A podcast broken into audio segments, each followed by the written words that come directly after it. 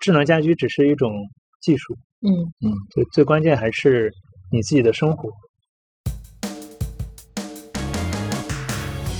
我刚突然觉得百度有一个设计特别好的地方，就比如说我们在闲聊的时候可能会提到他们名字嘛，嗯比如说我说天猫精灵或者我说小爱同学或什么，我就说一遍，他就会听到。但小度你只喊小度，他没反应，你要喊小度小度，他是不是也是这么一个设计防这止？这这是个技术问题，哦，是吗？就是嗯它的音节越少，越小度，嗯。它的误唤醒的概率就越高，嗯嗯嗯。然后它识别的难度也会更大。嗯。那小度小嗯度，所以它四个字四个字四个字，哦。是这个道理。哦是这样。你看我多观察生活。所以所以像 Siri 它也不是 Siri 换成的是黑 Siri，哦，那 Alexa 它也是一个多音节的词，这个哎词，用那那我还有一个问题是，有些时候死了，再打断你。啊，并卖了那么久，你说，差点跟天猫精灵一样。你说，你说，你让我带。你说，我在你说，你说呀，你刚刚要问啥？因为经常呼叫他们的时候，有些时候会有出现没反应的情况，这种情况是网络的原因吗？嗯，有很多原因，比如说这个时候可能有背景音比较嘈杂，它没有识别出来，嗯，或者这个时候它正好卡了一下，他什么都没做，为什么会就卡了？他在偷听啊。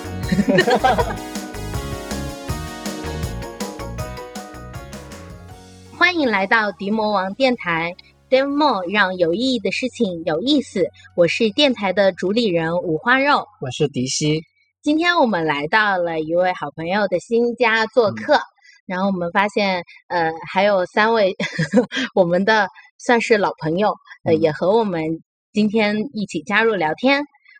还有三位老朋友，对，还有三这里不是有位老朋友三个人吗？啊、还有还有三位，还有三位老朋友，待会儿让他跟大家打个招呼。那我们先请阿花跟大家打个招呼。啊，大家好，我是阿花，呃，嗯我们今天聊什么？我们今天聊什么？聊聊智能家居，聊对，因为我们现在是在一个特别现代化的、充满了智能家居的一个房子里，充满不至于。啊，克制性的 充满，克制性的充满。对对对，刚刚也那万博只有三个人吗？对对对啊，那你那要不，嗯，阿花还没有介绍完。哦，我是阿花。那呃，我也是个程序员。那之前呢，在物联网和智能家居领域从业了好多年。那最近开始弃坑了，去做了云计算。呃，是这样。然后这是我们大家在我的新的房子里，这个房子刚刚装修完，花了一年多的时间在装修。嗯，那现在基本上到了一个尾声。在一个豪宅里面。嗯嗯嗯，因为我对这个房子其实一直很好奇，一直想来参观一下。那其实今天刚刚提到还有三位我们的老朋友，呃，小杜，小杜，小杜，哎，你跟大家打个招呼吧。嗨，来啦！只要动动小嘴巴，就能知道准确时间哦。快唤醒我，对我说几点了。这就是你找的嘉宾。嗯，对，还有一位，还有一位天猫精灵，我在，你说。跟大家打个招呼吧。我可以做很多事情，比如听音乐、听故事、查天气、就是没有打查招呼股票、就是备忘不会打录等等招呼，还能让您用语音控制你家的智能电器。这期节目希望我能垮了呀 啊，不好意思，对对看看小爱同学对对对小爱同学，我在。哎，小爱同学是男生，小爱同学之所以是男生，我印象非常深刻，呃，因为你觉得女生太大表了点，声再说一遍好吗？非得把人家改成男生。哦哦，对，因为小爱同学说啊不要，攻击他，不要攻击他，他也是个嘉宾嘛。啊，小爱同学我在，跟大家打个招呼吧。我是你的专属助理，咱们有空多交流。哎，我觉得还是小爱比较专业一点。对啊，还是男男人，呃，算了，不要女权出现。没有没有答非所问。对对对对，呃，这三位嘉宾，相信不少听众的家里应该有或多或少的一到两个。嗯，呃，刚刚从他们的回答，我我我们其实一直喊人工智能为人工，不要攻击好不哦好三位是嘉宾好不好 好所以真的要跟这三位嘉宾聊这一期节目吗？呃，可以啊，待会儿他们可以在我们聊的过程中穿插进来他们想要表达的东西。听众朋友们，如果觉得这个节目确实没什么意思呢，也可以关掉了。我们 有一期叫 Remote 的节目还是不错的，你可以听那一期啊。哎，我们好，那那我们开始开始正题回到正题了铺开来讲，嗯啊，我们今天呃主要想想聊一下，就是因为智能音箱，我们自己其实也设置过跟呃晾衣杆啊之类的联动。然后有一次我们在呃跟他沟通晾衣架上升这件事情的时候，嗯，因为他给我们播放了一段相声。对因为因为我说晾衣架上升，嗯，上升上升，就慢慢就变成相声了。对，所以我就很好奇，他到底是怎么去解读我们的一些一些的话语，包括刚刚我们也给他们发布的，其实是同样的交互的指令，但为什么会是不同的回复？到底是怎么去进行里面的设置的？这个是我们想第一个问问问一下阿花的。对对对，因为我们今天的嘉宾，呃，对于智能家居以及智能音箱这一块是有比较长时间的从业经验的。呃，因为我们之前听过一些节目，也你要不让嘉宾多说点？好的，呃，智能音箱其实最早应该是呃 Amazon 的 Echo 对吧？算是开创了这样一个是哪一年新的品类，应该是在二零一四年左右。嗯那后来国内呢，开始有一些新的中小型的创业公司，比如说若琪 Rocket 也开始做。那再后来到了一七年左右，像阿里啊、百度啊、小米啊开始加入战团，很快的就以这个我们国内特有的方式，把这个市场 嗯通过补贴、通过这种竞争啊、就垄断了。所以今天其实，呃，从全世界来看，最大的仍然是亚马逊的 Echo 和它的 Alexa 的体系，然后其他像苹果的 HomePod 嗯音箱大概是从前年开始上市，嗯然后也是有一个非常好的发展。此外就是 Google Google 的音箱。那国内呢，目前最大的就是我们眼前的这三家，嗯三巨头。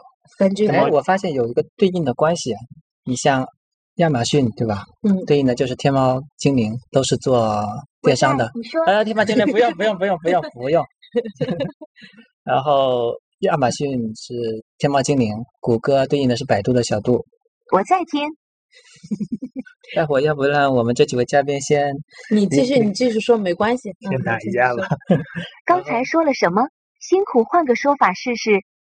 继续说。呃，Google 对应百度。苹果对应小米，对吧哇，你把小米抬得嗯太……或者说小米梦想是做苹果，对对对，你这样我会引起嗯嗯嗯它属性是一样的呀。嗯嗯嗯，所以这三家公司的就这三个三巨头，他们的标签、他们的侧重点可能会有些不一样。对，我觉得你的这个视角非常的有意思，确实是三家是一一对应。刚才嗯聊到技术的问题，其实智嗯能音箱的整个技术，我觉得大同小异，它有几个非常呃关键的技术环节。那我嗯们从就是一个语音交互的整个过程，就比较容易理解技术的这个原理。那比如说，我们先要跟它唤醒，嗯，唤醒，嗯比如通过它的唤醒词，我们就啊不去打扰三位嘉宾了，唤嗯醒。对，它背后是一直是有麦克风和它的协处理器在在收音的。嗯那它判断被唤醒之后，那你就可以跟它进入到这个对话过程了。那所以第一个非常重要的事情，术语叫 ASR，就嗯是 Audio String Recognition，嗯就是语音转文字。它需要先把你的语音转换成文字，然后去到它的服务器来处理。哦这是第一步最重要的。那这个当然中间提到一些细节，呃比如说这个开麦、闭麦啊，比如说对这个对话的判断啊，比如说对你这个呃误唤醒或者对你已经延时的一些处理啊。所以第一步比较重要的叫 ASR，就是把你的语音转换成文字，嗯发回它的服务端处理。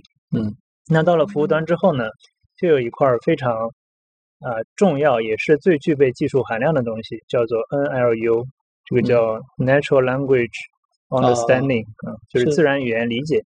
所以它需要收到你这句话之后，它要理解你想干什么，嗯，对吧？因为今天的智能音箱有很多的功能，嗯，跟你聊天打趣啊，包括我们今天聊的控制智能家电啊，嗯包括帮你读新闻、查天气啊，对吧？它需要理解你想干嘛，所以这一步是非常重要的。这一步里边呢，会用到我们传统的，比如说机器学习啊，包括对用户的这些啊、它的背景习惯或者标签的理解啊，包括它中间的很多。我们现在有个术语叫 skill，就是技能，它嗯需要判断能进到哪个技能。嗯所以这一步叫做自然语言理解。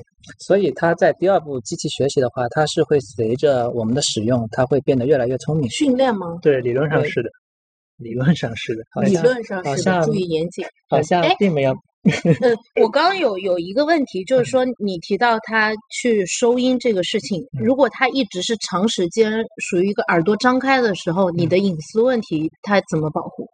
这也是个非常重要的问题。嗯，就理论上，他所有的对唤醒词的处理应该是在本地的，它嗯。可以不联网。嗯，但实际上呢，嗯发生过一些问题，比如说前面那个亚马逊被发现把用户的一些日常的，并不是跟他对话的嗯这些录音上传到了云端，嗯，这种问题也发生过。那这个后来这个官方的解释啊，或者这个大家的猜测是什么样子呢？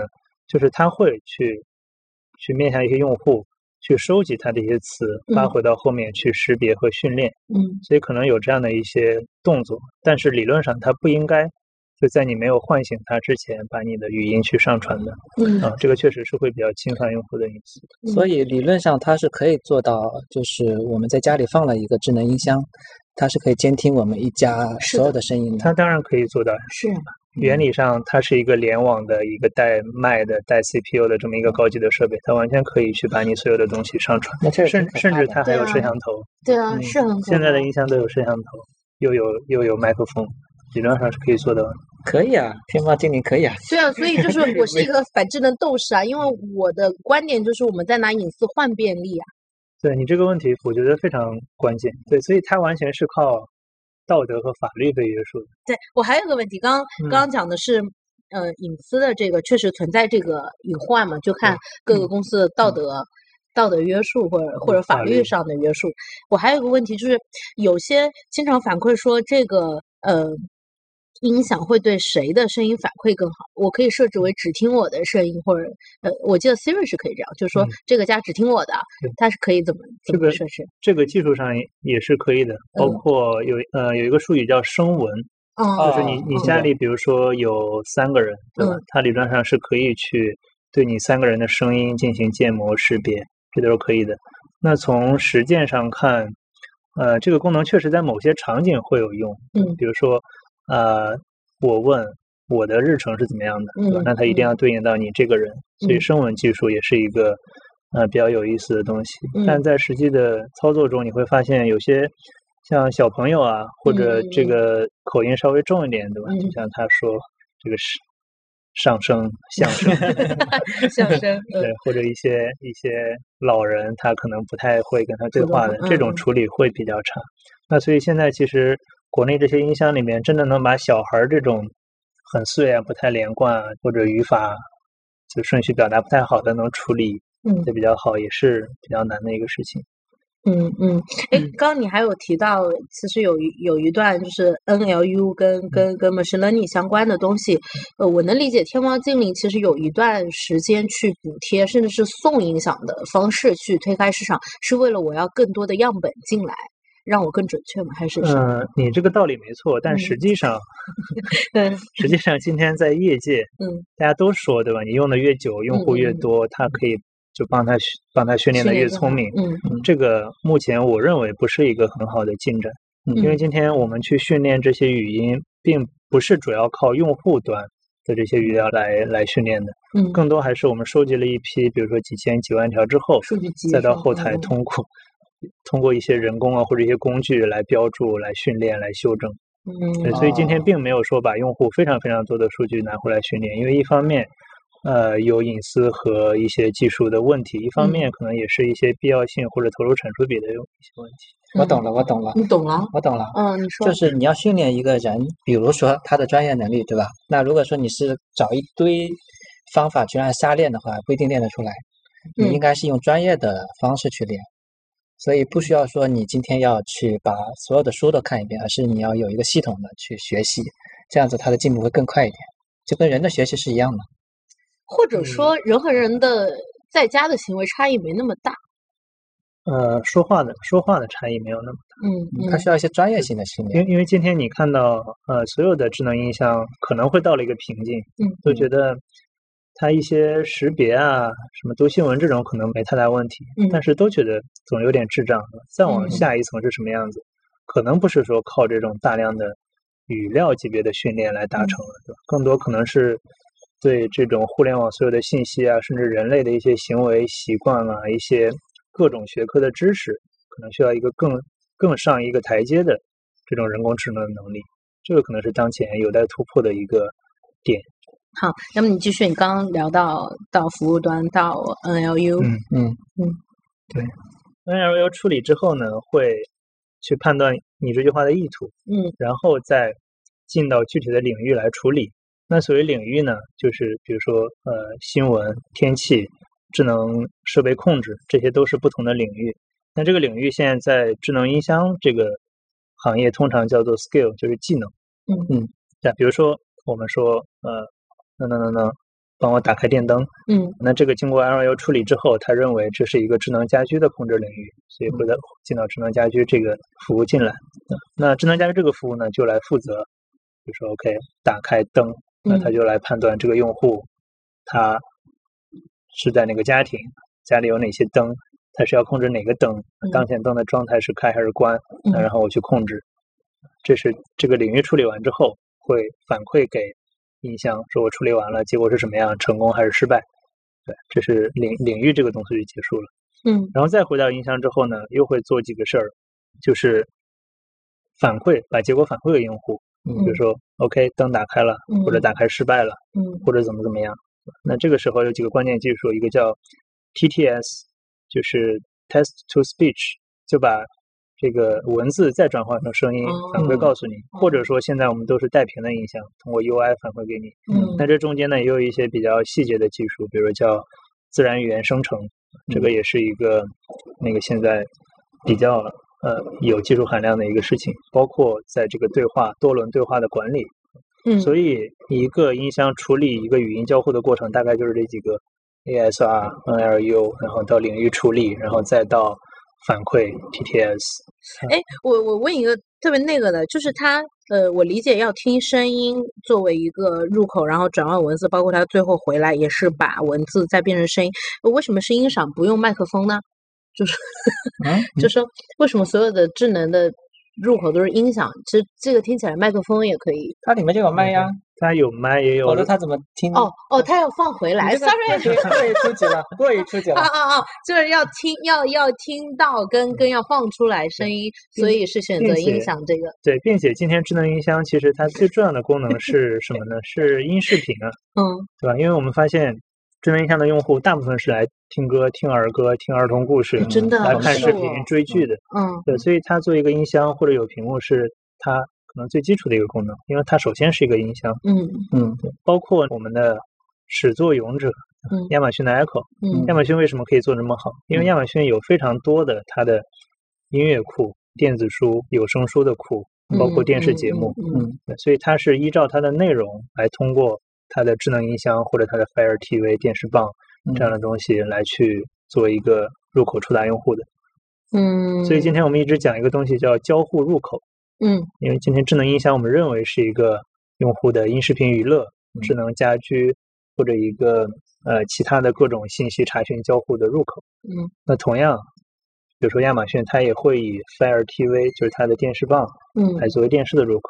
嗯那今天我们这个苹果也会把它的 HomePod 和它的 Apple TV 来作为它的一些入口，是这样一个道理。嗯，所以就送这个音箱到家里，它也其实也不亏。从商业逻辑上来讲，对，商业逻辑是上，入口对，把入口先占住，后面嗯持续的来给你卖服务、卖内容、来卖设、卖，而且每一天都可以监听你的声音。它就是就相当于你把这个圆的圆心放在这里，你所有围绕它的是是它会展开的一个生态嘛。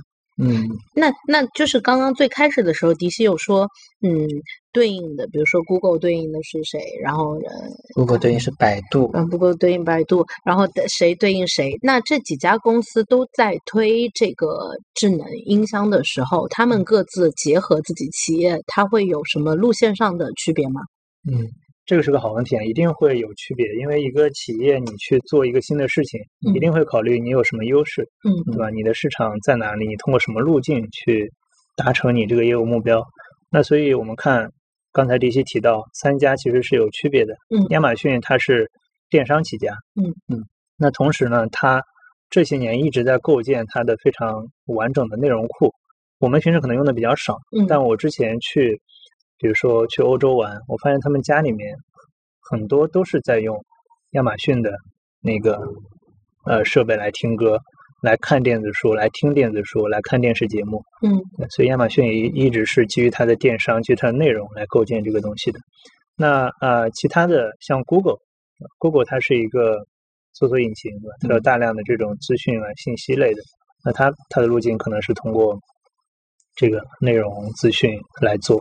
那同时的话，Google 前几年收购了 Nest，它也基于 Google 的音箱和 Nest 来构建了比较丰富的智能家居体系。嗯那苹果的优势是什么呢？苹果的优势，我认为是它的这么丰富的端的设备。今天我们很多人都用苹果手机，嗯那很多人用苹果电脑，那我们也有 iPad，所以这些不离身的设备其实是苹果最大的优势，因为你可以通过 Siri 跟所有的设备来通信，你也可以在各种地方，你工作的时候，你走路的时候，甚至你睡觉的时候，都有苹果的设备在身边。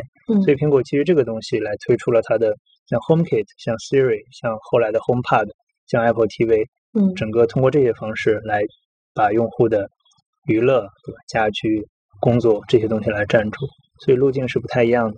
那对应呢，我们今天三位嘉宾，嗯 他们其实跟刚才三家公司类似，也是通过不同的路径来呃做这个业务。那小度呢，它最大的一个特点就是它里面有大量的内容，并且有它的这些搜索啊，包括这些东西。那它的盈利模式，目前小度其实是在三家里边呃业务相对健康的，因为它在赚钱。它嗯通过它的它通过它的广告，通过它的付费的推广能赚钱，所以它的一台的音箱，它补贴卖出去之后，可以通过不断的给用户来推广告、推内容、推资讯，才能赚到一些钱。所以小度是三家里面现在在国内里面做的最好的，对吧？目前业务模式最健康的，啊，至少是有收入、有现金流的。它通过爱奇艺啊，通过这些它的这些音乐的订阅啊，通过一些资讯啊，能赚到钱。天猫，嗯嗯，你你继续，我天猫我那个不重要。对啊，你那些什么初级的问题，说音哎呀，箱有没有让他？说，你别说话。天猫精灵的逻辑呢，其实呃，最先就是仿照 Alexa、Echo 的，嗯，因为阿里巴巴跟亚马逊的业务模式有点像，嗯，至少都是有电商、有云计算。那天猫精灵呢，也希望通过入这个入口来依照它的电商的优势，嗯来去不断的去给用户提供一些服务。那天猫精灵呢，其实在构建智能家居的生态上面是比较早的，从二零一四年开始就通过阿里智能，啊、通过这个天猫魔盒来构建了一些智能家居的生态。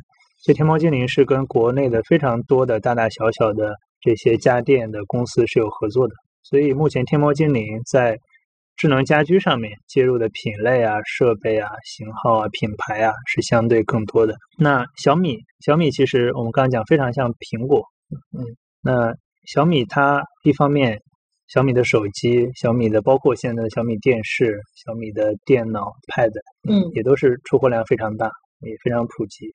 那小米这些年还做了一件非常重要的事儿是什么呢？是它的米家和生态链。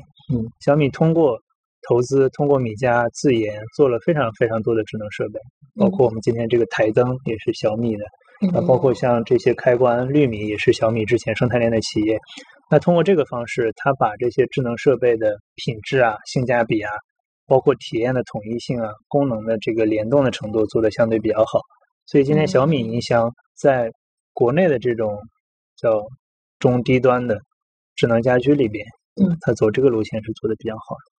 嗯，所以三家现在就是小度赚钱，另外两家还是赔钱的。但是国外的三巨头就是谷歌、亚马逊还有苹果，他们三家商业模式是健康的，还是说也是在前期补贴用户的阶段？嗯，这也是个好问题。那目前有一些数据，嗯，像呃亚马逊的数据是非常非常吓人的，对吧？嗯它的音箱，嗯，就包括它的有屏、无屏音箱，包括那个它的 TV 上的这个设备，出货已经到了两亿多，快三亿，这是个非常非常大的规模。到了亿级的一个入口之后，其实后面它去去卖内容、去卖订阅、去做这 smart home 是一个就嗯就非常非常可行了。所以目前呃，亚马逊是有绝对的数量优势的。嗯，那中间我了解到，他们通过这个内容订阅也是能有持续的收入的，嗯这是一点。然后苹果因为呃苹果音箱，苹果还是存在一些问题的，一是它的音箱才做了两年，嗯。另外一个呢就是之前苹果为了维持它的高级的体验，其实门槛是很高的，嗯，它比如说要接入它的 HomeKit 需要经过各种的认证，就生态进步了。对，像 MFI 认证，像它的呃 HomeKit 的一些呃 HAP 的认证，都嗯是门槛比较高，并且要花很多钱，嗯。所以它在安全性啊，在体验啊，就是这个标准很高，所以导致它的丰富程度不够，然后它音箱的这个出货也不够。但是我知道苹果的 Apple TV 应该还算是它相对最成功的一个这种内容级的入口。你刚刚这段经历跟 Google 和 Apple 在做呃手机的时候很感觉很像，就是他们在做安卓市场和做我呃 Apple Store 的开发者市场，就或者生态市场就很像。因为苹果当时对于整个开发者进 Apple Store 也是设置了很高的门槛，并且你还嗯要呃充钱嗯才能进来，但保证了几年之后它里面的安全性，所有的 App 的质量都是对很受保证。但 Google 那样最开始的几年可能特别繁荣，嗯但后面会出现很多问题，这个会会是一样的一个轨迹吗？对，我很认同这个观点，因为嗯苹果做事情好像一贯喜欢用这种方式，嗯先呃保证比较好的质量，后面再通过它的一些推广啊一些东西慢慢的起来。嗯我相信它在智能家庭这个领域应该也是这个思路。但嗯目前确实，比如说我这次这个房子装修，我就选择了苹果的全套的东西，嗯它确实给我带来了非常多的体验的亮点。那嗯相对之前呢，呃，我有房子用的是 Alexa，那也用过猫精，呃那我会，我们就不打扰嘉宾。嗯 对我发现，嘉宾已经闭闭麦了，嘉宾已经闭麦了。嗯，对我发现现在选择苹果这个，确实整个在体验上面，在这个感受上面，在一些呃日常的一些便利性和亮点上面，都是相对比较好的。我觉得这段你可以展开讲讲嘛，就是一一啊，怎么这不是可以今天聊因为智能家居还没聊本，来就是过智能过渡到下一个问题了。对啊，那我觉得可以可以可以 I'm best hoster. I'm the best. 对，这段你可以展开讲讲，就是嗯你实际在做了这么多的，对对对，我们接下来也想聊一聊，就是我们跟一些智能设备，不仅仅是音箱，因为音嗯箱应该算是智能设备大家比较熟悉的一个品类，嗯嗯然后就跟它产生的一些故事。，I'm the hoster。我刚刚已经过多啊，就是刚刚说的，呃，我你你亲自就是提到了这几。几个智能的设备 的区别，对对对，你刚刚提到你你基过基于 Google 啊，基于苹果啊，基于猫精都做了一些尝试，嗯可以详细的展开讲讲，到底体验好和区别在哪里？好的，我先讲一下我对智能家居的看法，嗯因为呃首先我是一个从业者，我从二零二我从二零一四年开始就做这嗯方面的事情，那嗯做了很多事儿。嗯那同时呢，我我也是一个家居爱好者，喜欢宅在家里，把嗯家里面装修啊、设计啊，呃，搞得就很舒服。那在这过程中呢，我呃发现有几类不同的人，有的就喜欢大而全，把自己家里各种方方面面武装到牙齿，所有东西都要嗯自动化、智能化，就就像我每天躺在床上就好了，什么都不用干。嗯 这是一类。那另外一种呢，就是像五花肉这种嗯反反智能的，反智能斗士，对，觉得我不想 让家里不必要，没有到斗士这个阶段。就是我不想让家里有这么多对带电的东西，我还是要嗯去感受生活的，对吧？很多事情我去亲力亲为去发现，我去做，嗯，这个原始的生活还是要保持的。嗯 那我可能介于中间，我始终认为家居里边，智能家居绝对不应该是所有智能化或者智能设备是来辅助你的生活的。嗯啊、你有些感受到不便利的地方，或者说你想要变得更舒适、更好的地方，你可以用这些智能化去辅助，嗯但是不应该以智能化为目的去做智能化。嗯。啊这是我的一个思路。嗯。那所以呃，之前我在啊、因为我我跟我老婆的情况比较特别，我们两个人目前在两个城市，嗯。然后各有各自的房子，嗯。那最近又一起装修了这个房子。嗯。那所以在之前我们一个房子里是用的猫精的嗯，这个作为入口，通过猫巾来连接了像灯啊、这个空调啊这样的一些东西。那在我另一个房子呢，我用的是 Alexa，因为 Alexa 其实是当时我们做做这一行，对吧？嗯要去了解亚马逊是怎么做的，所以我以 Alexa 为中心去接了很多的设备。那呃，现在这个房子呢，其实是相对比较用心的，嗯因为从装修的时候我就在考虑里边需要做什么事儿，那所以这个房子呢，最终考虑了很多方案之后，目前基本上是以苹果为中心，那有 Apple TV 来作为这个视频的入口，然后嗯用 HomePod 来作为语音的交互和平时听歌啊的东西。那我可以来重点讲一讲。那我认为智能家居其实，呃，首先要分场景，嗯比如说音视频娱乐肯定是一个智能家居的场景，这个也是非常传统的。你怎么看电视，怎么看电影，怎么听音乐，然后包括你下载这些高清啊纪录片，这个怎么弄，这个是一个比较传统的需求。嗯另外一块儿很重要的就是你的网络，呃，你家里是不是各个地方都有网络？你的有线和无线怎么来管理？甚至说我们怎么自由的访问互联网？嗯嗯这些我认为也是对我来说比较重要的事儿。嗯那此外就是我们日常生活中的光线管理，嗯比如说对全家各个地方的灯光啊、对窗帘儿啊，对吧？这些的控制，这个相对比较简单。那另外还有安防，比如说你的摄像头啊、嗯你的呃门呐、你的灾害报警，呃比如说嗯火灾、燃气泄漏、这个进水的这些传感。嗯另外一个非常重要的，涉及到我们舒适度的，就是空气的管理。嗯，你的空调、地暖、新风这些怎么既保证舒适度的同时又能节能？因为我们知道冬天开地暖，夏天开空调，其实嗯电费、燃气费是一个很大的一笔数字。嗯啊，其实今天智能设备已经可以很好的帮你做到节能了，这个还是真的可以省钱的。嗯那所以呃，我一般来考虑智能家居，就主要考虑这几个场景。体系啊，对啊对啊，活得好糙啊。啊不用不用 映射到自己身上。对作作为从业者，你肯定是 有有有有这样一个习惯的思维了我从来没有考虑过这种问题。对，那那所以对我来说，我们最重要的就是音视频娱乐，嗯，和网络，其实对我是比较重要。因为，嗯呃，我跟我老婆有习惯，我们希望在做任何事儿的时候，嗯，都能有点听的，有点看的。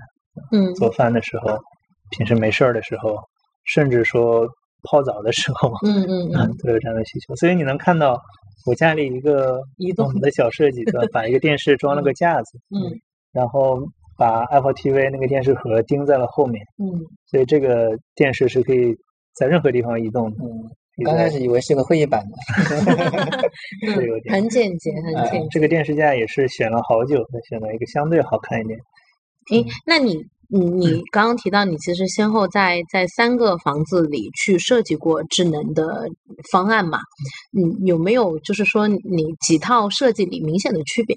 就是说，嗯嗯，区别还是挺明显的。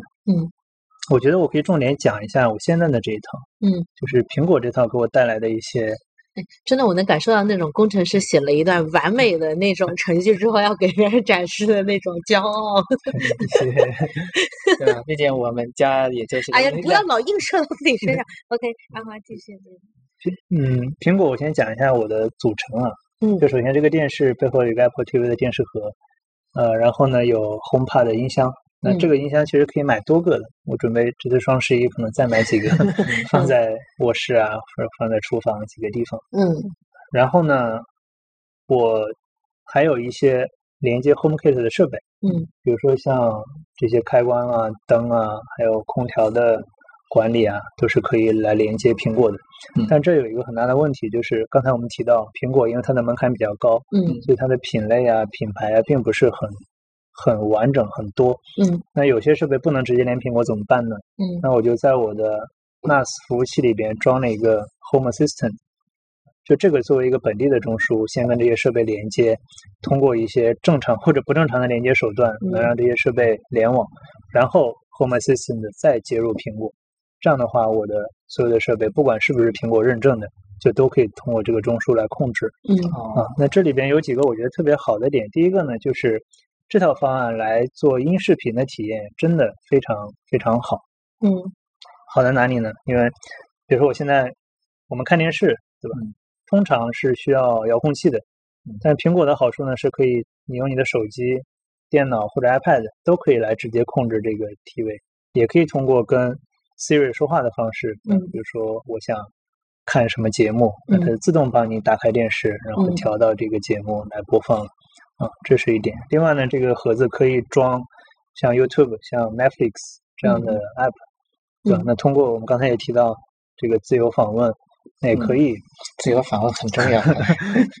这是一个亮点，就是它的控制很方便。另外一个非常有意思的就是苹果，它有一个技术叫环绕声场，它的电视和它的音箱可以组成整个屋里的三百六十度环绕声场，那你在任何一个地方都可以清晰的听到声音。嗯这个体验非常非常有意思，就是你看电视的时候，你整个房子任何一个角落，嗯声音都是非常饱满，有那个立体声的效果的。你的音箱越多，这个效果哦就越强。哦，它音箱之间能知道，是的，对嗯，它有这样一个定位和生产的技术。你看，就还是苹果，无论它这个生态有多么那个啥，它能保证你的品质不会遇到智障的概率比较，就是。另另外一点呢，就是因为我平时会下载很多的高清或者纪录片，那嗯。下载我的 NAS 里之后，嗯。那苹果这个盒子通过像呃 Infuse 之类的 App，可以很方便的去管理和看这些内容。那整个体验其实也是很不错的。所以现在基于 Apple TV 加的订阅，加上 YouTube，加上我的 NAS 下载，就能满足我所有的音视频的需求了，并且它的呃画面的效果啊，这个呃声场的效果啊，控制的方便利程度啊，嗯都是非常好的。这是一点，就是音视频上面。嗯另外就是它的呃智能家居的控制，一是通过可以语音 Siri 来控制，另一方面呢，就是手机、Pad、呃电脑上面都可以来直接的控制，嗯所以这个也是比较便利的。我嗯在公司上班的时候，我不需要说打开各个 app 去看我家里的状况，对吧？嗯通过电脑上面的这个家庭的 app 就可以都看到了，啊，整个的体验也是比较一致，这是很好的地方。嗯但是嗯，既然有好的，肯定也有不好的。刚才我们讲说，很多音箱还是比较智障的，对这 Siri 也是一样，嗯，Siri 也是一样的嗯智障，它有很多复杂的指令理解不了。嗯，我们可以可以试一下，有些非常匪夷所思的东西。来来来来来，秀一下秀一下。听众朋友们最想听意外，举个例子，有有一个我我之前没搞清楚是什么怎么回事。Siri，嘿 Siri，打开所有的灯，哎，可以，可以我靠，怎么又好了？有客人来要展示自己，重录重录。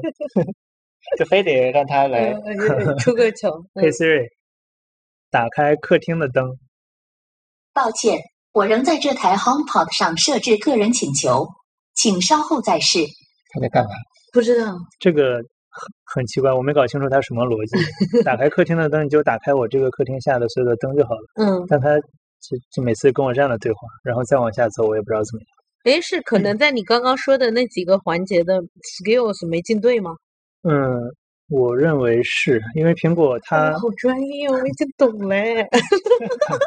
因为苹果它有很多的管理的维度，一个嗯是你个人的这个呃 Cloud 和 Apple ID，一个嗯是你的家庭，一个是你跟你的其他的账号组成的这个家庭管理，嗯所以它中间可能会有一些冲突，导嗯致它先要我设置某个东西。嗯所以这个我还在还在搞。然后就是很重要的，它的品类相对比较少，设嗯备比较少。比如说，我需要一个摄像头嗯放在我的户外花园里面，嗯但至今没有一个 HomeKit 支持的户外防水摄像头，嗯它非常匪夷所思。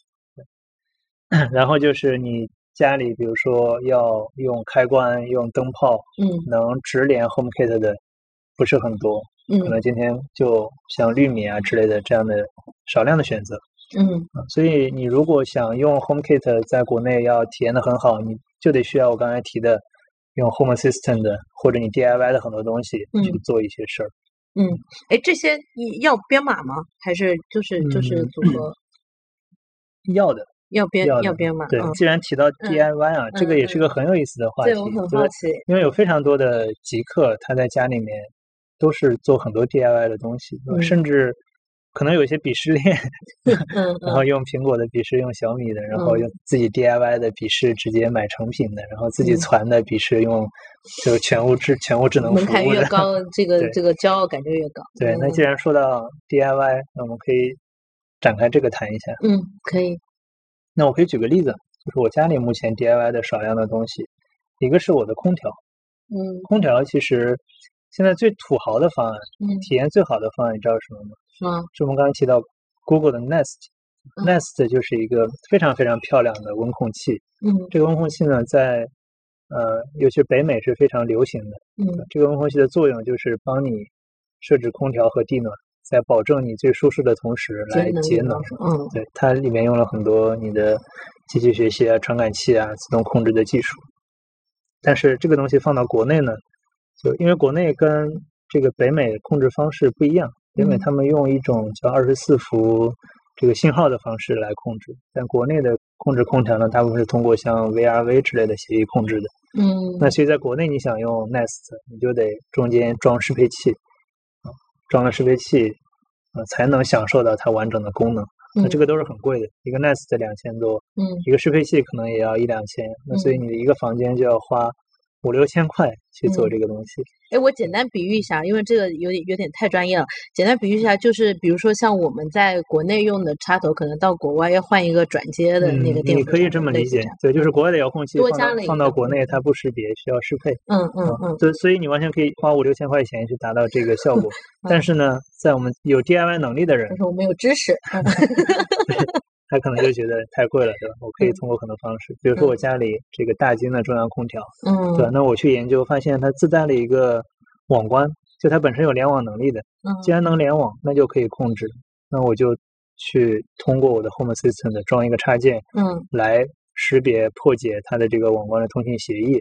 首先，对，让我可以控制它。但当然，这个是在网上找了一些开源的，我来改的。嗯嗯能控制之后呢，我再把它接入我的苹果的体系，这样就实现了我对我的空调的控制。嗯，那再进一步呢，我可以在我的 Home Assistant 里面去写一些算法，比如说今天根据我的房子的温度啊，根据我在不在家，根据各种时间来提前设置空调地暖的这个运行。嗯比如说我白天它识别我白天工作日大部分时间不在家，嗯那白天就把这个温度降低。嗯在晚上，比如八九点我回来之前，半个小时把温度升起来，嗯这样也是可以做到节能又舒适的。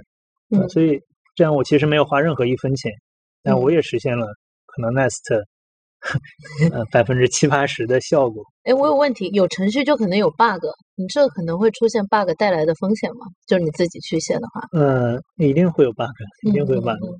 有有什么故有什么例子吗？有发呃生过吗？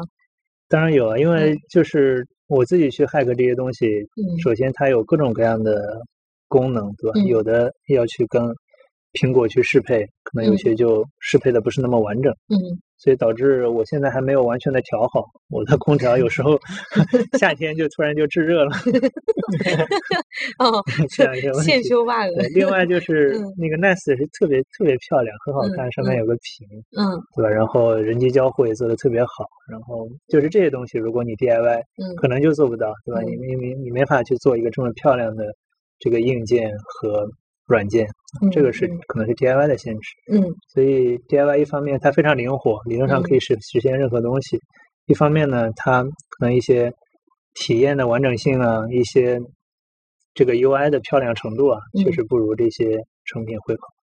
嗯嗯，这是刚才举了一个空调的例子。那同样的，比如说，呃，现在我老婆在花园里边在搞花 园，经常就讲说你是搞物联网的？那我这些浇水啊，这些温度、湿度的控制啊，甚至说赶鸟啊，你能不能帮我做？嗯嗯嗯那这样你你完全找不到成品，对吧？因为你的需求是非常特殊的，嗯你家里的情况，包括你要做的东西，也都这个需求非常的灵活。嗯那这种可能就更适合用 DIY 了。嗯用一些 开源的一些软硬件的方案，比如说用树莓派、用 Arduino 或者 ESP、ESP 三二这样的开发板，嗯你去配置，然后去通过各种方式，比如控制水管啊、控制这些光照之类的东西。嗯所以 DIY 我觉得一方面省钱，一方面可以实现一些非常灵活的功能，一方面呢，我觉得主要也是动手的乐趣，就？创造了一个事儿，然后是非常有成就感的。对，我能感觉到你的成就感。那那其实我有一个好奇的问题，就是呃嗯，你刚刚有提到他对于网络或者对于这些其实是有要求的。就嗯对技术要求，比如说你你的这个自己做了一个 NAS，然后再把它反馈到嗯 Siri 这边，就是它有可能会有延迟。这个就是我们之前在聊五 G 的时候，其实有聊到嗯五 G 啊、AI 啊这些的更多的发展之后，物联网都是会被关联提到的一个概念。一个是我想问，物联网跟智能家居这嗯两个是什么关系？还有就是所谓嗯、呃我们 DevOps 比较关心的就是物联网的开发者是不是你刚刚说的那种，算不算物联网的开嗯发者？对，我想问这两个问题。这也是个好问题，因为很多人其实提到物物联网，嗯，跟智能家居，大部分人是搞不清两个概念的。嗯但其实，在技术上来看，嗯或者从行业上来看，物联网其实它是非常宽泛的。物联网传统上就是一个东西可以连接进互联网，嗯，字面意义上就这个就就叫物联网。从这个概念上说，我们的手机、Pad、智能音箱都算是物联网设备。嗯那同样，其实，在我们的个人和家庭之外，物联网其实应用的更广泛。比如说嗯现在的智能城市，对吧？我们街上的这些摄像头、红绿灯，嗯包括一些呃下水道的这些水位啊监测，其实已经非常非常多的物联网技术了。这些已经发展了很多年，嗯包括在工厂、在产线上面，这些良率的检测啊，这些机器设备的监控啊，嗯这些工厂的电力的管理啊、安全的管理，其实也是物联网非常重要的一个领域。所以，物联网目前我们更认为它是一个基础技术，嗯可能像人工智能、像大数据一样，它是各行各业都可以使用的一个基础技术。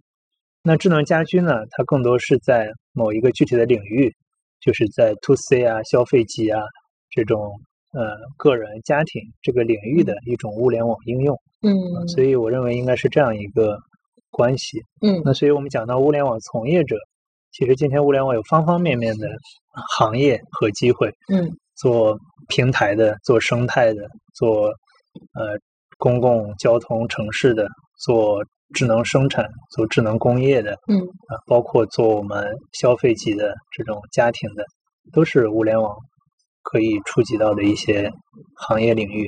嗯。那所以今天我们一般不讲说我是个做物联网的，除非你真的是像在比如说阿里云做物联网平台，嗯。做物联网操作系统，这个确实是物联网。嗯。但今天其实很多的行业都有一些物联网的应用了，嗯嗯，所以可能在不远的将来，物联网就像一些机器学习啊、一些大数据一样，成为我们这个开发者或者程序员一些通用的技能。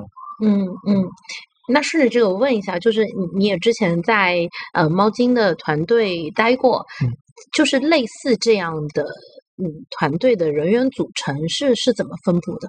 嗯，呃，人员组成，我觉得可以从物联网的技术链路上来讲。嗯，一般我们讲物联网有四个字，叫云、管、边、端。哇嗯云呢，云呢就是嗯在云端、在服务端去管理这些数据，做这些东西。刚像嗯刚才我们提到的，呃，NLU 啊这些领域的处理啊，这些嗯数据的处理啊，嗯这些都算是在云端的事情。嗯，管呢，我们叫它管道。管道其实就是网络，嗯这个设备通过什么方式连接到云？比如说，我们最容易理解的，就通过 WiFi 啊，通过 3G、4G 啊连上云。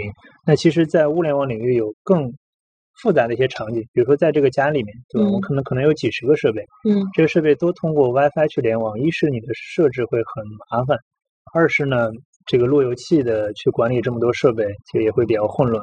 嗯，所以会会出现一些本地的联网方式，比如说通过蓝牙、通过蓝牙 Mesh、或者通过 ZigBee，通过像四三三这样的方式，嗯就是比如说家里我的这些很多设备可能先会连到玉米的网关，或者我的呃 NAS 的网关，通过各种方式连过来，然后再跟互联网去连接。嗯啊，这个叫管道，就是设备通过方什么方式联网。边呢就是边缘，边缘我们讲就是要就近的、最快的来处理你的这些东西。嗯那我们的一个服务器是一个边缘设备，一个典型的边缘设备。那同样在啊、工业啊，在城市里边也都需要就近，比如说去处理这些视频啊，嗯处理一些需要快速的这个高性能的一些处理或者数据反馈的东西。诶，刚讲的边缘计算是不是在这块儿？对对，边缘计算就是在边缘，边缘包括边缘硬件、边缘计算、边缘的这些呃协议啊、管理这些事儿。端呢就是真的终端上的东西。今天我们有比如说这种高级的智能音箱，嗯，它里边一般是这种 ARM 的架构加上安卓的操作系统。那同样有一些比较低端的设备，比如说我们一个传感器，它嗯非常小，然后又非常便宜，嗯那它可能是像用这种八二六六 ESP 三二这样的一些呃物联网的芯片，加上一些这种实时操作系统来处理。那所以端呢，目前的情况是非常非常丰富的，嗯所以它有不同的这个硬件架构、不同的操作系统、不同的软件、不同的这个呃像传感啊，像一些供电的方式。嗯所以通常在技术链路上，我们说云管边端各有各的技术站和嗯技术的发展路线。嗯，哎我我我有个问题是，嗯、其实我在二零一五、二零一六在阿里云的时候，那会儿是呃感知比较或者一期感知比较强烈，开始强推呃物联网这个这个事情。然后从你刚刚提到的二零一四，其实也有一个节点，二零一四到二零二一，其实技术发展的非常快，包括五 G 的普及这这些，会不会给物联网其实？嗯，它的各种实现上进行过一些颠覆，或者说加速。嗯呃，这些年其实聊起来，很多的非非这个行业的人会觉嗯得。啊，阿里喊了这么多年的物联网，嗯嗯对吧？或者说嗯国内物联网喊了这么多年，好像嗯一直没感受到什么东西。是是啊，是 对我我们就就是没有跟你聊之前，对对我非常理解对但是在我们从业再来看，对，嗯嗯还是发生了很多的变化。嗯一方面，其实呃七八年前，对吧？我们今天用到的这些语音控制啊、智能家电啊、这些智能音箱啊，基本上都没有。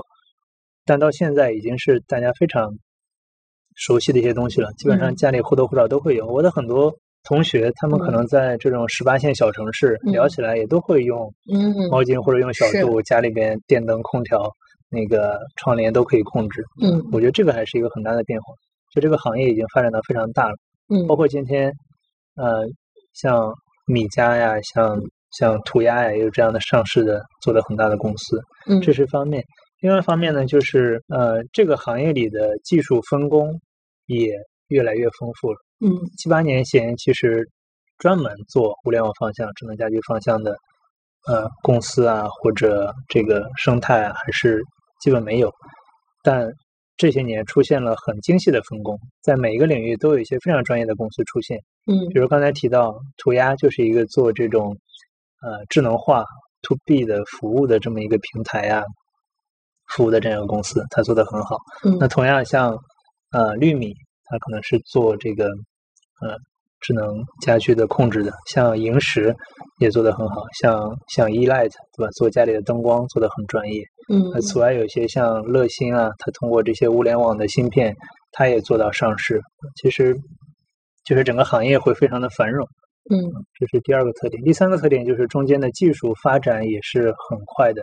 嗯，各种的物联网协议、智能家居的协议，各种新的技术，比如说语音的技术、这个机器学习的技术，嗯各种通信啊或者组网的技术，也是发展了非常多代。所以今天我认为，跟几年前相比，整个物联网的不管是业态还是智能家居的这个在 C 端的选择程度、体验的质量，那接受度是非常好，嗯嗯非常好。我还有一个问题，就是，呃，刚刚其实在，在聊到嗯几家的时候，也有聊到协议在这几年有也有比较大的推进。那呃，我们都知道，其实呃有统一的标准之后，上面的生态才能够更繁荣，或者才能够更更合合规矩。嗯，这个方面随着这几年的发展，有没有什么推进？还是呃各个家都在忙自己的独立的生态？嗯 这是个好问题，是个好问题。确实，每家都在试图通过自己的入口、自己的协议、自己的生态来构建一个完整的所谓闭环。那从呃几年前，大家都认为到这是一个问题，因为未来我的家里或者我个人会有各家的设备，那这些设备其实只有连通起来，才可能形成更好的一个体验。嗯那所以很多年前大家就在讨论，比如说像中国的一些标准协会也在组织各种智能家电厂商啊，或者智能音箱厂商来说我们一起出一个统一的协议，包括国外像 Google 啊、苹果、三星，他们也去一起成立了一个叫呃 Thread Group 这样的一些类似的很多的组织，嗯希望把各家的协议来串通起来。嗯那经过了这么多年的努力呢，呃，目前的情况是没有任何改观的。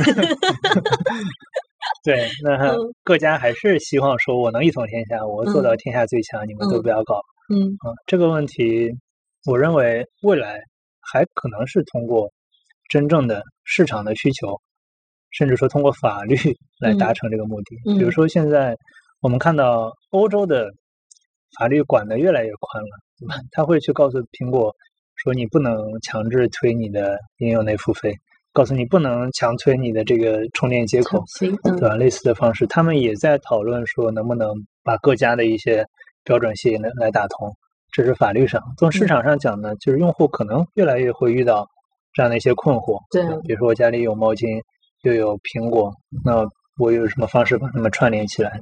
那用户端市场端的需求可能也会来促进厂商来往这个事儿做。嗯所以我认为未来应该是会有一些方式去加强互通的。但今天确实，如果我们想做到，只能通过我刚才提的一些 DIY 啊、一些 hack 的方式来做到这件事情嗯啊。所以说技术方案是有的，但是整个市场还是割裂的一个状态。你觉得开源的整个不是？我真的很好奇，因为他刚刚也讲，他用了一些开源的方案嘛，包括呃，像现在我比较熟悉的数据库或者再往下的操作系统，它其实都是在推标准和成立已经成功了推进的一些标准。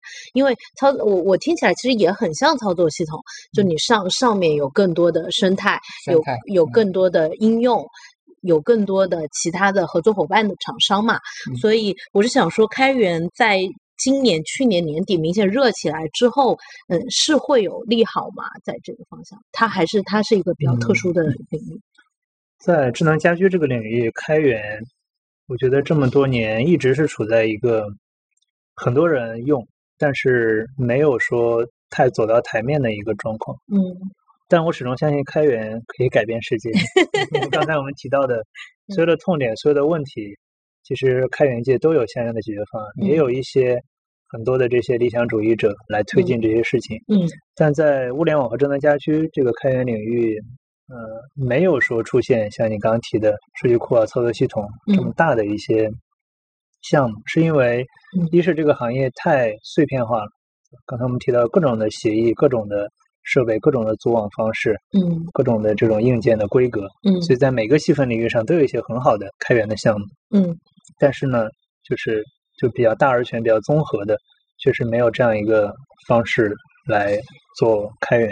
但是，呃，也有一些很好的，比如说嗯树莓派，比如说嗯 Arduino，、我们也认为它是物联网的开源项目，他们做的也很好，开始在各个领域被人重视，甚至有人直接用树莓派来包装成成品去做这种家居的控制中枢啊、网光啊之类的产品。哦对对，这个能力要求太高了，这个嗯嗯。那确实是个对你确实是的。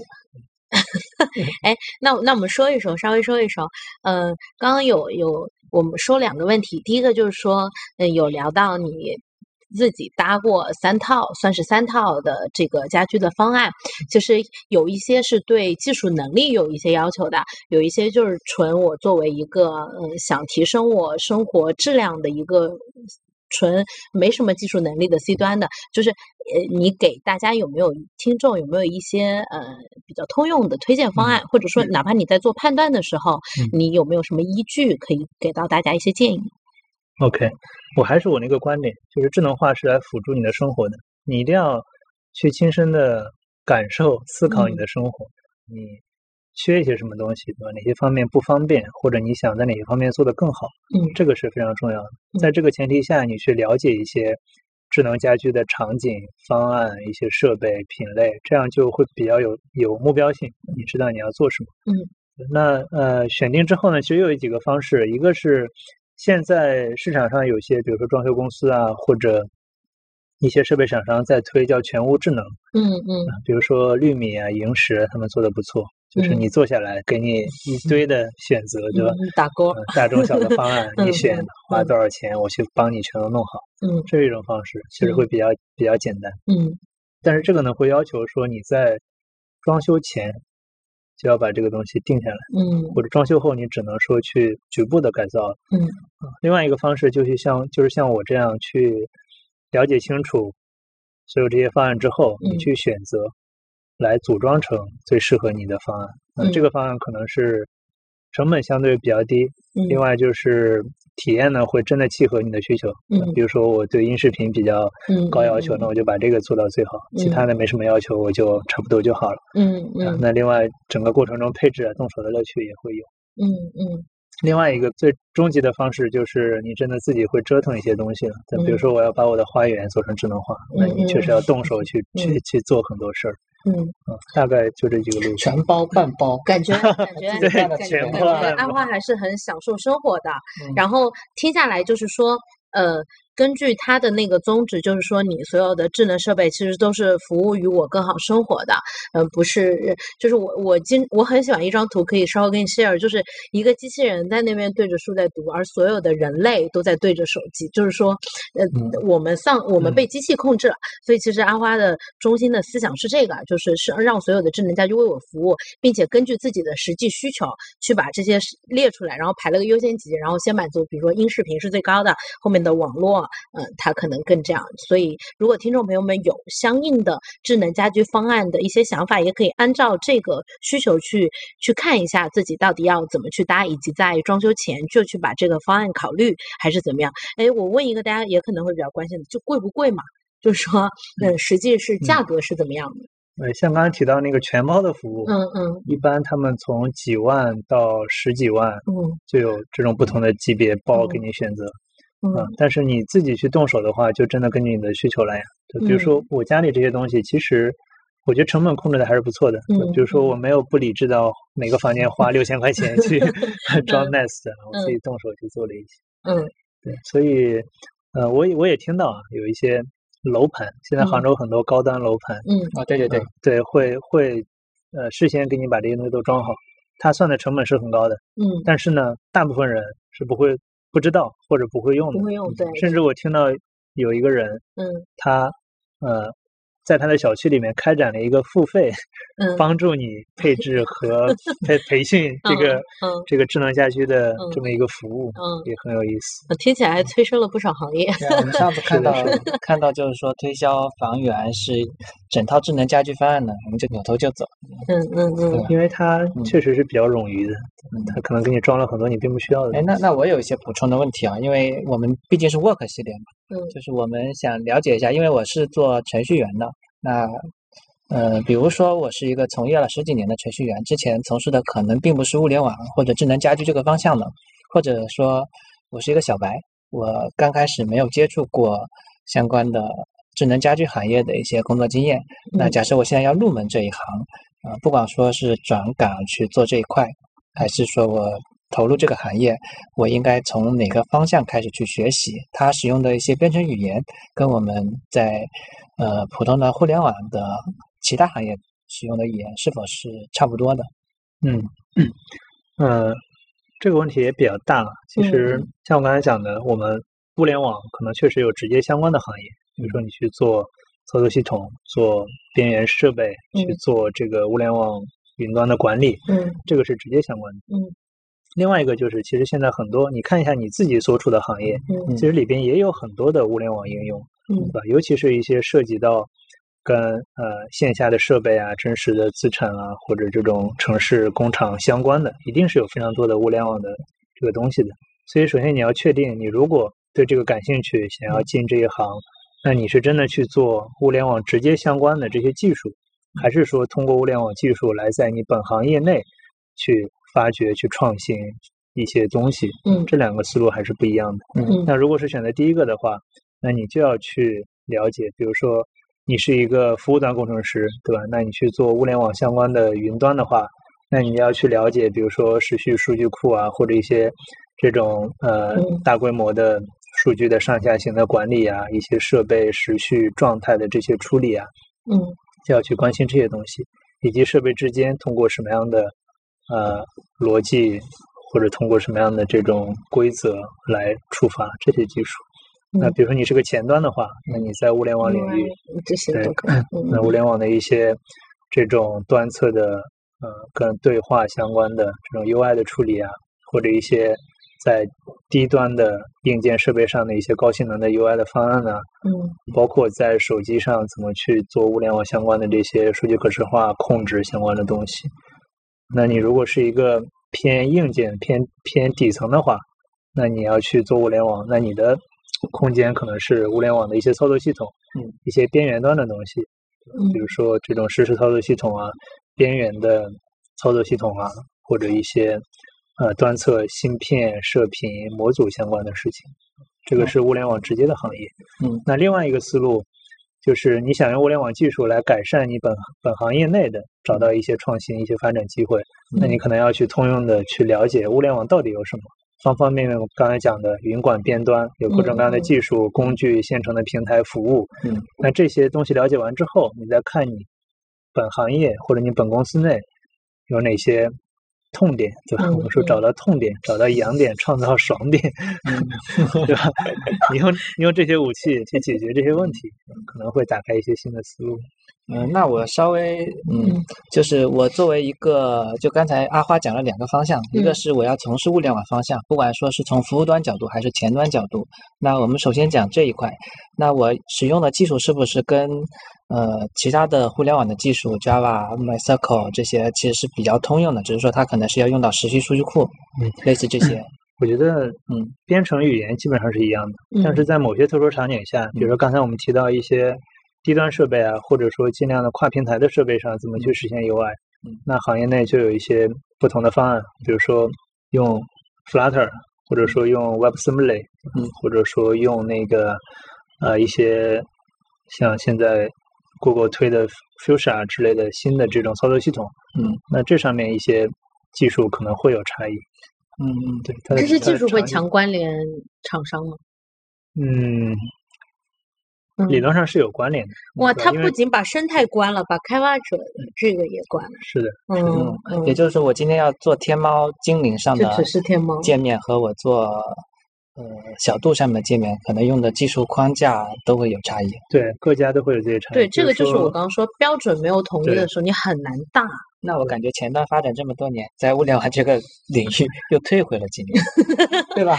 你是吗？这个观点是因为我们刚开始做前端，因为我是做前端出身的嘛，刚开始做前端的时候，就是有很多很多设备需要去做。嗯，哦，我我痛，我怕你说到 IE 对，这是个这是个很重要的问题。比如说，今天猫精在推它的叫 WAFT 的方案，其实基于 WebAssembly WebAssembly 去做的一套高性能的 UI 方案。嗯，那像百度、小米，它又有自己的方案，有的是用嗯类 HTML5 的或者类小程序的这样的方式，都嗯是不太一样的。那所以，其实最好的，我觉得还是可能去标准的 HTML5 的方案去做这种高性能的容器，可能是一个比较好的方向。就行业现在还没有一个统一的标准，说把这几个设备。那个 Write Once Run Everywhere 能 Run Everywhere 吗？嗯这个当然是我们的理想应该让不了了吧？嗯 嗯，OK。是理想好的。然后第二个点就是基于物联网，它已经呃生态上提供的一些呃工具也好，它的呃提供的能力也好，我们在上面去做二次开发，比如说我基于我行业的应用去做物联网相关的一些事情。那现在有没有一些比较成熟的一些框架，或者说是嗯类似通用解决方案，嗯去做？比如说人工智能，它可能会有 TensorFlow 和飞桨类似这些。那物联网会不会，或者说智能家居这一块有没有类似的，我们可以比较好的有一个比较完整的可以入门的一个东西？嗯呃，这个的现状其实也是比较碎片化，嗯，因为它的场景链路太长，场景太多。那目前其实，在各个点上面都有一些比较好的方案，比如说，呃，云端物联网的云端管理，目前阿里做的是相对比较好的。嗯啊、那在端侧呢，又有各种各样的方式，比如说你用树莓派，用 Arduino，嗯这些都是非常成熟的一些那个软硬一体的方案。嗯，那比如说成本更低的，像 ESP 三二、STM 三二，还有八二六六这样也是一些很好的国内的低成本的一些硬件的平台。那刚才提到边缘端，那嗯 Home Assistant 呢，我觉得是想搞智能家居，呃，大家都要去了解的一个东西，非常强大，它可以部署在你家里的，比如说你的电脑啊、你的 NAS 啊，或者一个树莓派都可以来部署这样一个东西。嗯那这个就可以作为你家里面一个常驻的中枢，来帮你处理很多很多事情啊。对，大概我嗯觉得云管边端上面有这么几个成熟的东西，你都掌握之后，你就可以做 DIY 任何事情。哇，宅男真的好丰富哦，感觉大家可以玩很多东西啊。为什么要攻击宅男？没有，我就是觉得很羡慕，我这智商不到。哎，我我再问点儿，就就是说天猫精灵，就是我们刚刚坐下来看到这一款，然后我们家里是那那个那个那个最早的那它对它一代一代是怎么怎么去发展？最早叫无屏的，对吧？就不带屏幕的，对对对，嗯就是你只能跟它对话，然后嗯它说话。嗯后来呃又推出了有屏的，嗯那现在屏幕越来越大，七寸的、八寸、十 寸。它的逻辑是啥呢？就嗯无屏的你只能对话、听音乐、问天气，对吧？那有了屏之后，可能性就更多了，你可以追剧了，可以看电视了，可以给你推广告了，这个可以卖、哦可以买、可以买东西也更方便了。啊，这是它的逻辑，就是跟你的交互的方式，你的信息传递的效率越高，它嗯的这个商业化变现可能性就越大。嗯嗯嗯，是占领你注意力的方式，因为你最开始就耳朵，然后现在是也也视觉跟听觉。对对，这个也很重要。就是现在嗯带屏音箱都是有摄像头的，摄像头可以比如说追踪你的手势啊，嗯，或者说你在家里的一些呃监控啊、移动啊这样的嗯一些东西都可以搞就以。前是偷听，现在偷偷听加看偷看，对对？对。哎，我刚想，有没有人想过在在身上装东西跟家里联系上？是在身上装嗯、最简单的就是手手环哦，手环啊，嗯手手机当然是嗯嗯手环，呃，可以做很多事儿啊，比如手环开门呐、之类的。呃，但但手环更，但身上手环更多还是对你自身的，比如说你的运动啊、数据啊，这嗯个的一个监控。嗯，变奥特曼手环，什么东西？你不知道这个梗吗？我不知道，那好无聊啊！那无聊，真的。可以说一说吧。嗯，我我我差不多问完了。嗯，你说一说。阿花有没有什么要补充的部分？呃，这个我还是想重复，智能家居只是一种技术，嗯嗯，最最关键还是你自己的生活。哦，这句很好，听懂去。啊，你说一下，好，我说一下，嗯主持人，主持主持人要收，嗯，收啥？嗯，我我觉得我让小爱同学来收一下。我觉得我了解的差不多了，而且其实改观了我对呃智能家居的一些看法。因为我最不喜欢的就是技术把我进行了让我更懒惰，技术绑架生活。对，就是就是就是让我更懒惰，让我原本可以自己做的事情。我最最最喜欢嘲笑去健身房的人，就是说你开着车到了健身房，然后去在跑步机上走步，就你本身可以 去走完的路，你用代步的形式去做了，然后强行去又又用一个现代化的方式去解决了你原本要做的事情。这个是我特别不喜欢智能带来的。还有一个小故事，就是我之前买除湿机，嗯，我挑的时候我就想说它就是一个除湿机。不要有任何什么连 WiFi，不要有任何的这种能力。然后，嗯，我就买了一个，它是一个很老牌的一个牌子。后来他回访我的时候，就问你特别喜欢我们哪一点？是我们的 WiFi 功能，还是我们的什么自动功能？我说我就是喜欢它只做除湿机，嗯就是我特别喜欢，特别害怕那种多余的功能，你有可能用不到，有可能为多余的功能付费了。肯定也是你刚刚提到的，很多人在买房的时候，他就给你强行装完了一个智能家居的系统，你可能就用不到，但你又为这个东西付费了。嗯对我，我觉得就是这，这是呃我一个比较大的改观，其实是呃可以做取舍的。嗯嗯嗯呃，我最后补充一下，给我们天猫精灵 去证个名，它嗯确实是给我们的生活提供了便利。是的，真的真的，因为我们嗯家每一天，比如说出门之前要呃问天气对，问天嗯气，嗯，然后晒衣服，他有时候我们会放儿歌，就真的会放儿歌，他会播播一些我们想不到、不可能自己主动去搜索到的一些东西，而且还有一个，嗯因为他的。意外导致的一次很有意思的互动。我们在嗯搞晾衣架的时候，因为阳台是能听到楼下讲话的，嗯楼下也能听到，我就喊，嗯嗯，这个这个晾衣架说，他跟楼下天猫经理聊上了，就很好笑。我当时发这个段子贼好笑。个隔音也太差了。对，所以我就觉得，嗯、有有些时候，嗯，呃失控也是控制的一部分，其实还是可以带来一些美妙的经历的。嗯嗯嗯。然后今天也收获了很多关于智能家居、关于物联网、关于物联网开发者嗯、呃的一些知识。嗯嗯收获挺多的。最后就让小爱同学唱首歌给啊这个听众小爱同学 这是小爱生气了，小爱小爱生气了，刚才一直不跟他讲话。天猫经理也生气了。那小度吧，小度，小度，我在呀。你看嗯，嗯播放小臭臭。那我们就到这里，嗯，拜拜。拜拜。